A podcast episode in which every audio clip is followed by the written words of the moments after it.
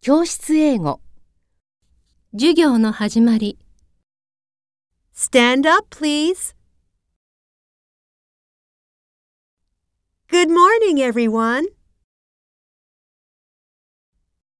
Good morning, Miss Bell. How are you? Fine, thank you. And you? I'm fine, thank you.